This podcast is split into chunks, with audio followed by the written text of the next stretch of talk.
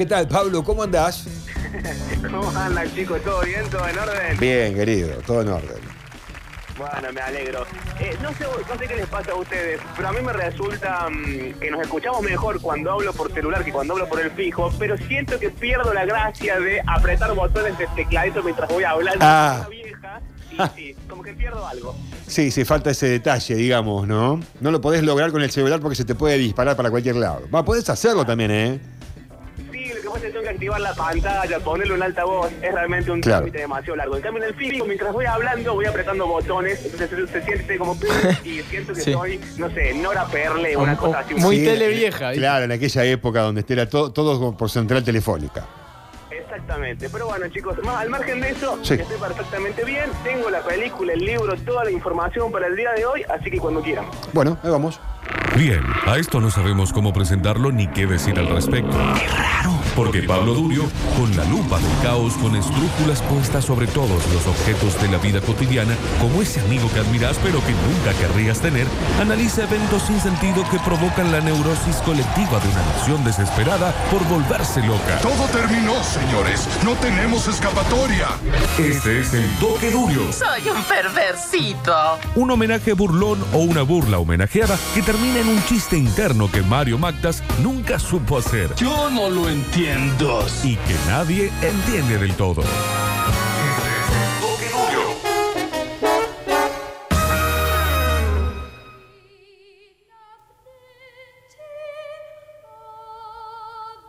Hoy vamos a atacar por dos lugares distintos, por dos frentes distintos, porque al igual que la semana pasada, no solamente nos metemos con un formato, una forma, un paradigma de entender la niñez y construir desde ahí eh, un mundo posible o una visión de un evento, en este caso histórico posible, sino que además estamos hablando de una película que fue titulada El Imperio del Sol de Steven Spielberg, que también es un libro de eh, un autor inglés muy conocido sobre todo por sus obras de ciencia ficción, estoy hablando de J.G. Ballard para los amigos o James Graham Ballard, según el registro civil inglés, un tipo que esta no es su novela más, no, más conocida, más famosa, más renombrada, sino que además es una novela que le trajo muchos problemas porque lo que escribe es más que nada ciencia ficción o distopías, ese tipo de, esa rama, digamos, de, de literatura. Y en este caso, con el Imperio del Sol, lo que va a hacer Ballard es escribir cuanto más, cuanto menos una autobiografía. Y parte de esta historia que vamos a contar, que es una historia que él vivió en primera persona y que la va a reconstruir desde su visión de época, es decir, desde su visión de eh, niño. El tema acá es que no es una eh, no es una autobiografía, ¿cómo lo digo? No sé si es verídica la, la palabra, pero es lo que Rodrigo Fresán, un periodista cultural y además un escritor argentino, llama criptoautobiografía, que sería algo así como tomar algunos elementos de la vida del autor y convertirlos en literatura, básicamente exagerarlos, ponerle más lágrimas, más esto, sacarle, ponerle todos los truquitos que tiene la literatura, digo los trucos ficcionales y quitarle con eso eh, veracidad en términos de lo que es chequeable y lo que no es chequeable. Pero hecha esta, salvedad, la segunda que hay que hacer, que es más que una salvedad, el contexto histórico, vamos a hablar de lo que sucedió en la Segunda Guerra, lo que le pasa a este pibe, que es nuestro protagonista, que se llama Jim, en la Segunda Guerra, que vivía en Shanghái, una Shanghái que era una zona internacional, es decir, era inglesa, era francesa y también era eh, holandesa. La cuestión es que estaba constantemente amenazada, esto es China, ¿no? Estaba constantemente amenazada por los japoneses que estaban agazapados esperando para meterse en la guerra y todo esto sucede entre que los japoneses están agazapados y el ataque a Pearl Harbor, que es cuando finalmente se desata eh, el gran conflicto internacional y donde los japoneses invaden Shanghái, que hasta ese momento era una zona internacional. En esa zona internacional, Jim, un inglés, un británico, un niño súper acomodadísimo, digamos, como clase social, vive en una mansión espectacular, va a estos colegios eh, católicos y privadísimos, eh, se maneja siempre en limusina, tiene guardaespaldas, tienen un montón de eh, gente ocupada del servicio doméstico que son chinos, es decir, son chinos no solamente de clases populares porque son en servicio doméstico, sino que además son chinos colonizados por los ingleses, digo, hay como una doble opresión, si se quiere, de alguna manera. Y este pibe, que es como lo era Max en la película donde viven los monstruos, de la que hablamos la semana pasada, uno de esos pibes que son intensos, no un niño tranquilo que se queda en su casa eh, jugando con los muñecos. Es un pibe que habla un montón, habla rápido, habla un montón de cosas, lee libros, tiene su imaginación, juega con la bicicleta y en lo que vamos a escuchar a continuación tenemos este doble discurso. Por un lado, el pibe que se reconoce como afortunado, en un momento le habla al padre y le dice, bueno, papá, somos afortunados porque estamos acá en esta casa y pertenecemos al gobierno británico, y él viene de ver un, un vagabundo en la puerta de su casa pidiendo limosna con un tarrito, se da cuenta que pertenece a otra clase social que no es a la que pertenece la mayor cantidad de población china en ese momento eh, en Shanghái.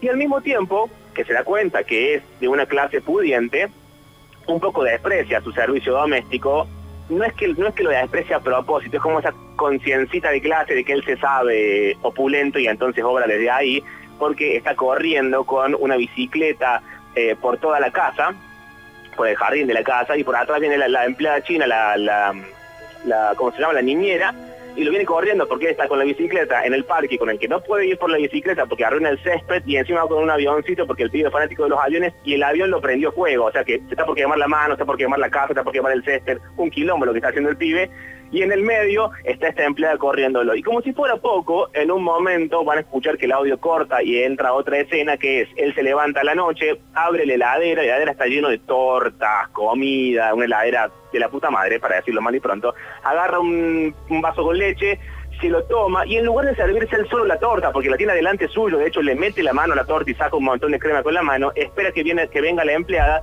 y cuando la empleada viene le dice, quiero pastelitos. Y la empleada le dice, no, bueno, pero tu mamá dijo que no podés comer tanta torta, tantos dulces a esta hora, y el pibe le, la mira con cara de que es el dueño de la casa, o al menos el niño de la casa, y le dice, dame igual los pastelitos porque tenés que obedecerme. Bueno, en ese contexto se inicia la historia del día de hoy.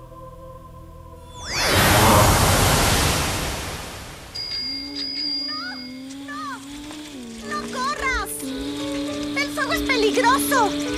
¡No! Jamie, en el césped no. ¡No, no en el césped, no. ¡Ay, niño! Por favor, no corras. Esto es muy peligroso. ¡No corras!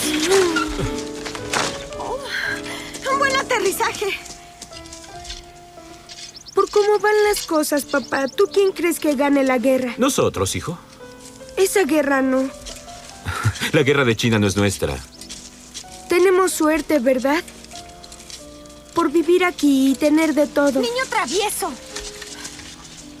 Lo curioso es que gracias al trabajo tenemos suerte. Pero somos afortunados. Mamá, quiero... Uh, pastelillos. La señorita Graham no quiere que comas antes de dormir. Obedece a lo que yo diga.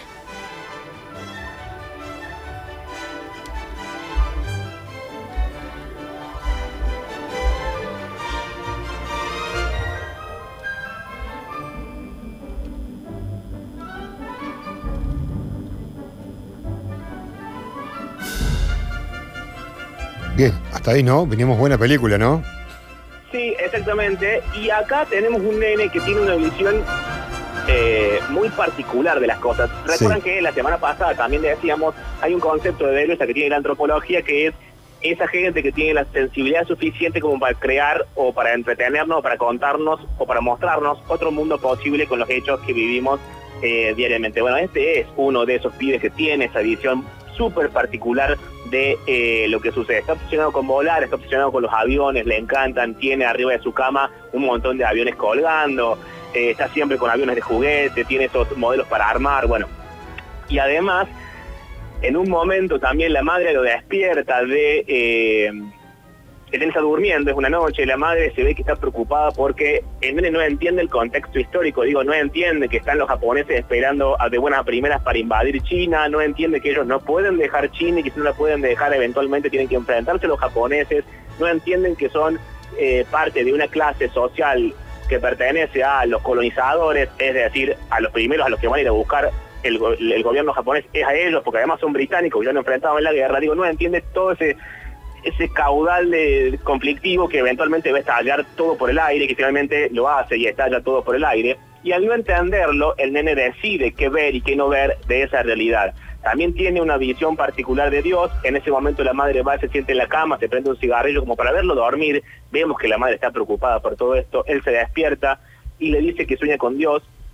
Y no curiosamente le dice que sueña con Dios, sino que además sueña con Dios que está jugando al tenis con él. Digo, ¿qué otro deporte de una clase alta es si no el tenis? Entonces el pibe, que es un pibe de, no sé, 9, 11 años, sueña que está jugando al tenis con Dios. No es que está jugando, no sé, a un juego chino con un chinito. Está jugando al tenis con Dios porque es quien es, etcétera. En una nota que escribió Spielberg sobre Ballard, el día que Ballard se murió, una nota que escribió sobre este libro, el libro se llama El Imperio del Sol, al igual que la película, explica un poco todo esto y dice Spielberg, una de las cosas que me gustaron del libro es que hacía selecciones sobre lo que un chico elige ver comparado con lo que un adulto decide ver. Un chico puede encontrar fascinante la cola de un B-29 que acaba de estrellarse cerca de un campo de prisioneros. Un chico puede mirar esa cola y pensar que es muy interesante, mientras que un adulto solo puede pensar de dónde vendrán las papas para alimentarse ahora. Además, se trata de la muerte de la infancia. En esta película me ocupo de la pérdida de la inocencia, dice Spielberg, más que en ninguna otra que haya hecho antes o después. Y acá entramos en la segunda parte, eh, quizás, de la columna que tiene que ver con esto, ¿no? Niños que pasan, ya sea por un conflicto interno, como Max la semana pasada, o por un conflicto externo que se les viene encima, que es lo que le sucede finalmente a Jim, que pasan de la niñez de así entonces a la edad adulta de una manera absolutamente eh, violenta. Pero, para seguir avanzando en términos de los audios del día, vamos a escuchar este segundo audio que es esta escena en la que va la madre preocupada, se prende un cigarrillo, él se despierta y tiene esta conversación sobre Dios, sobre quién es Dios, si nos sueña a nosotros, si nosotros lo soñamos a Él, o peor todavía, si Dios puede venir y jugar al tenis con alguno de nosotros.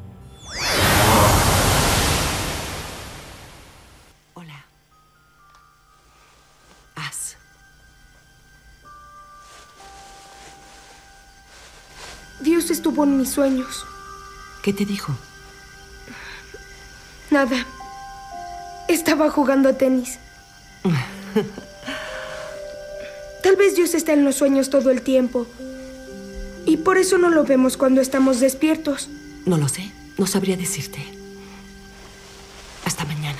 Me parece que nosotros lo soñamos. Y Él a nosotros. Duérmete. Mañana es la fiesta de los Lockwood. ¿Y mi planeador? Sueña con que vuelas.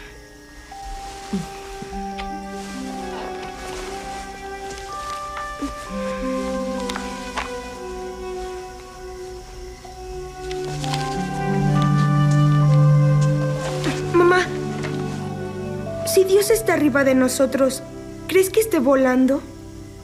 Duérmete.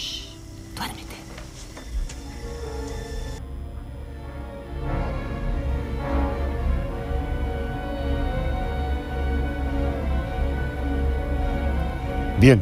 Les, les contaba hace un rato, perdón que estoy demorado con el, con el audio, eh, les contaba hace un rato que, sí, que los fans de Ballard, de- del autor, del escritor, se enojaron con esta novela porque no pertenecía a lo que hoy, para la literatura y para la crítica cultural, para el periodismo cultural, es ya un adjetivo. Ya alguien lee una reseña y dice, esta novela es ballardiana y entiende eh, a, qué se, a qué se refiere.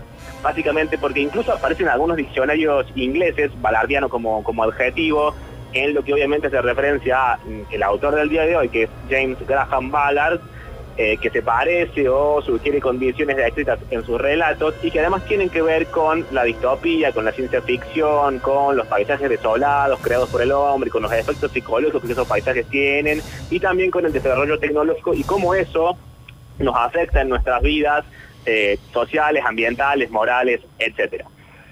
Esto, eh, que era lo clásico de Ballard, en esta novela no aparece porque es una novela referida a la Segunda Guerra, es una novela, como se decía antes, que habla de su propia vida, de lo que él vivió, porque él vivió eh, esta parte de en el cual eh, él era parte de los ingleses viviendo mm, en Shanghái y vive también este periodo de transición entre que se desata la guerra, la Segunda Guerra cuando Japón eh, ataca Pearl Harbor y se mete en la guerra, bueno, etcétera. Él vive esta circunstancia histórica y él la cuenta desde ese lugar y desde la visión súper particular del niño Jim, que era él cuando era, cuando era chico. Este niño es, les decía antes, y un poco lo vamos avisorando, insoportable. Digo insoportable porque es de esos niños que hablan difícil, que hablan rápido, que son sobreescolarizados, que hablan todo el tiempo, eh, que usan palabras que a veces entendemos más y a veces menos. Un niño de una clase alta, pero entendido clase alta como se entendía antes, es decir, donde el caudal de educación era otro y no era mm, lo que hoy conocemos como un nuevo rico, básicamente. Era, era, era, tenían que ver ciertamente con la aristocracia y con ese tipo de conocimiento aristocrático y no con tener millones de dólares en el banco. Eran como dos eh, formas de entender eh, la riqueza y también la educación que recibían esas clases. Entonces, lo que van a escuchar ahora a continuación, que es el, tercer audio del día de hoy, es lo que sucede después. Hasta acá veníamos con esta familia viviendo en Shanghái, esperando que los japoneses se decidieran invadir o no invadieran, porque en ese momento se sospechaba que lo iban a hacer, pero no estaba confirmado, y finalmente un buen día los japoneses atacan Pearl Harbor e invaden Shanghái. Cuando invaden Shanghái, obviamente hay una revuelta de los mismos chinos, de los mismos colonizados que aprovechan la situación para ir a la casa de sus empleados que hasta hace dos segundos, como lo escuchábamos antes, los tenían a maltraer, los maltrataban, etcétera, y se roban los muebles, se roban, se llevan lo que pueden, etcétera. Bueno, todas las atrocidades que suceden eh, en una guerra. En esa, en esa situación, Jim pierde a los padres, salen corriendo para lados distintos, no quiero explicar demasiado la peli, pero pierde a los padres, y se encuentra con otro inglés que lo va a ayudar, ayudar entre comillas, porque se lo lleva a un barco en el que están viviendo algunos ingleses que serían como sobrevivientes, eh, una cosa así, y se lo lleva porque en realidad después lo va a querer vender al niño como esclavo, le va a querer vender los dientes o para ver si el nene tiene alguna plata en el bolsillo. No es que lo ayuda porque es solidario, sino que lo ayuda porque se ve cuando vos lo ves al niño caminando por la calle que es un niño de una familia de muchísimo dinero. Entonces se lo lleva y van a escuchar el audio como el pibe no para de hablar, no para de hablar en ningún momento, mientras el audio, no, se van a dar cuenta porque es un audio, pero en la película el pibe habla, habla y todas esas cosas que van a escuchar ahora suceden mientras van caminando, se suben a un camión, manejan hasta donde está el puerto, se suben del camión, se bajan del camión, van hasta el barco, suben hasta el barco y ahí se encuentran con otro protagonista principal de esta película que es el que le va a decir qué palabras raras que usas cuando hablas, ¿no? Otra vez la educación o las palabras entre comillas, complicadas, como también eh, marca de clase. ¿Y tus padres? ¿Dónde vives? En el 13 de la avenida Amherst. Espero a mi madre y a mi padre. No han llegado. ¿No llegan? Estás loco de remate, niño. ¿Cómo te llamas? James Graham. Estoy escribiendo un libro de juegos de naipes. ¿Estás con la flota americana? ¿La flota americana? Por poco te dejan desnudo. Yo puedo ayudarte a buscar a tus padres. Sé quién nos ayudará. ¿Conoces al general Winter? Mi papá lo conoce. Conoce a muchas personas importantes. ¿Conoces a mi papá, el señor Graham? Tiene una planta textil. Su oficina está en la calle de Sichuan. Tal vez conozcas al señor Lockwood. Él es vicepresidente de la Asociación de Residentes Ingleses. ¿No conoces a ningún inglés? ¿Qué me dices de Louis Michael de la banda de la Avenida Foch? Todo el mundo los conoce. ¿Sabes algo de telepatía? Es un capítulo en mi libro. Digamos que necesitas tres diamantes. Con mi método piensas en tres diamantes y tu compañero cuando obtiene cuatro haces grita y tú bajas y tus haces y después... Ahora no lo recuerdo. Mis padres deben estar en un barco rumbo a Hong Kong y vendrán por mí. Mi papá te dará una recompensa. Una vez le dio a un taxista cinco dólares por llevarme a casa desde Hancock. ¿Conoces Inglaterra? Cállate, me tienes harto.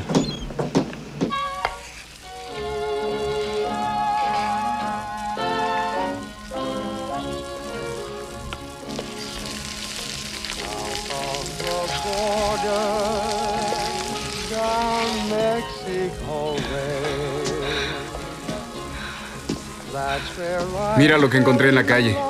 Ya me arrepentí. Acércate, niño. Está loco de remate. Te ves muy cansado.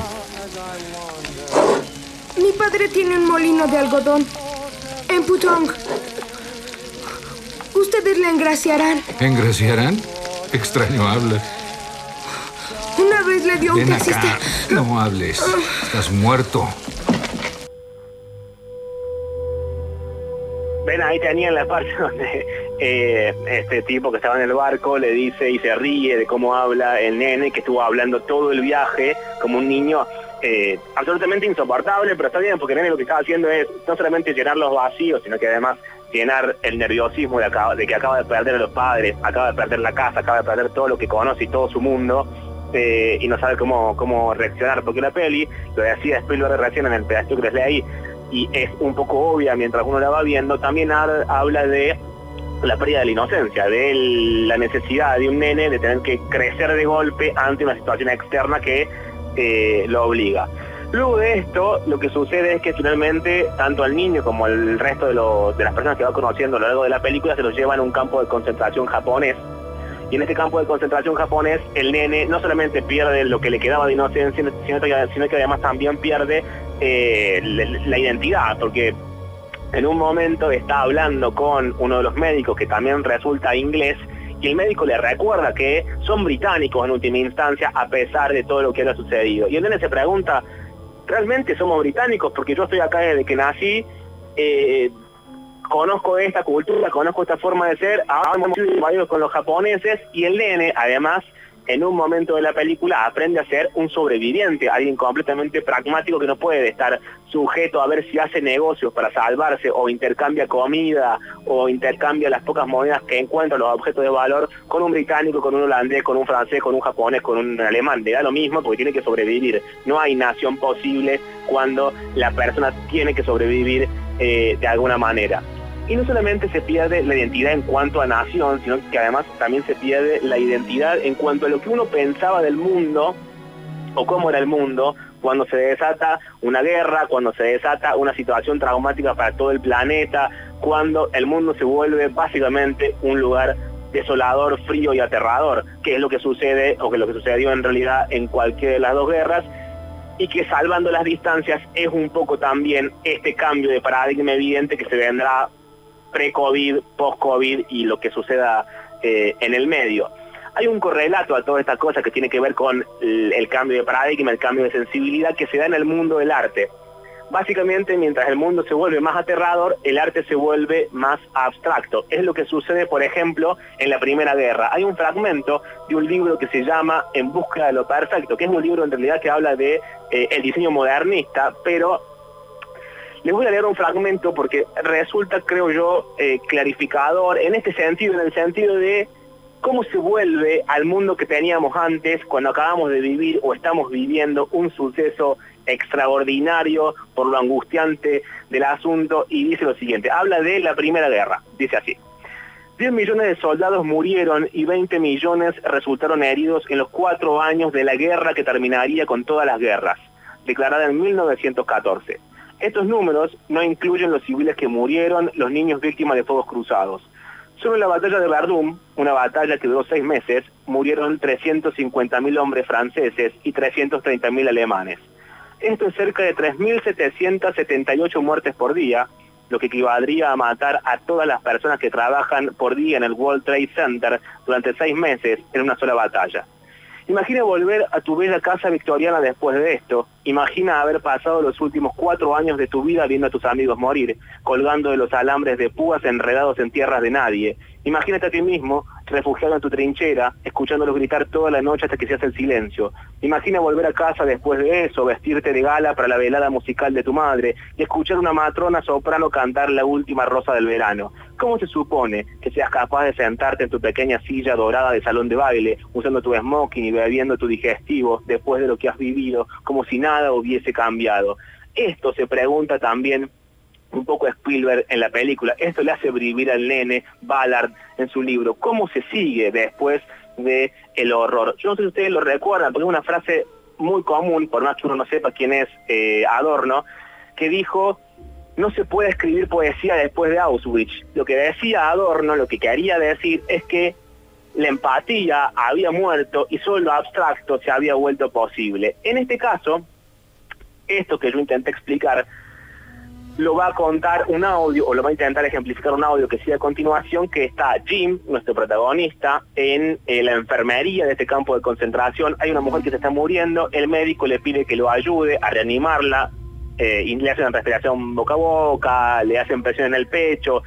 En un momento parece que la reanima porque ella medio que lo mira, pero en realidad después descubrimos que no, el pibe un poco se altera porque acaba de morir alguien frente a sus ojos. Uno más, han muerto millones de personas frente a sus ojos a este momento de eh, la película. Y luego de esto, la mujer se muere, ellos van y se sientan en una mesa, el médico es como que le da tarea de lengua para distraerlo al nene, y en un momento como al pasar le dice algo así como que solo la poesía va a salvarlo de la guerra, solamente la sensibilidad puede salvarlo de eh, horror, y que el hecho de que, lo, que él lo haga, repetir un poema, tiene que ser considerado en última instancia como un antídoto ante toda la frialdad del mundo.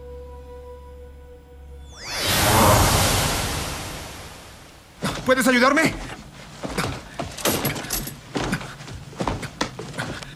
Despacio, no lo hagas rápido. Sigue el ritmo. No siga, doctor Rollins. Acaba de verme. ¡Acaba de verme! ¡Lo hice! Ya ¡Puedo déjala, Jamie. revivirla! ¡Puedo hacerlo de nuevo! ¡Pudo verme! ¡Miré sus ojos y me miró! ¡Lo haré! Creyó que era Inglaterra. ¡Basta, Jamie! Le bombeaste sangre al cerebro, Jamie. Solo un momento. Dele la red al señor Raddick. Pobre hombre. Désela, señora Phillips. Ya entendí, al que le toca morir le pone el mosquitero.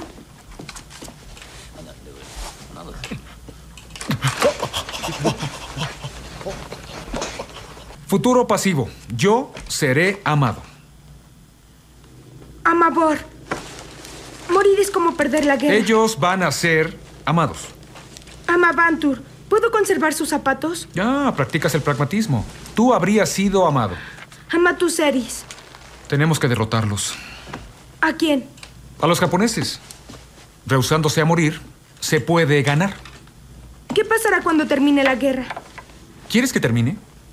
Sí, pero ¿qué pasará? Mientras estamos aquí, los japoneses nos cuidarán. No lo sé.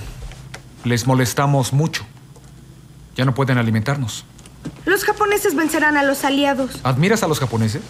Son valientes, ¿no crees? ¿Eso es importante, Jamie? Lo es si quieres ganar una guerra. Pero no queremos que ganen. No, no. Somos británicos. ¿Sí? He estado aquí siempre. Deja eso. Para mañana, gerundios y adjetivos. ¿Dónde está tu tarea de poesía? Considéralo un antídoto.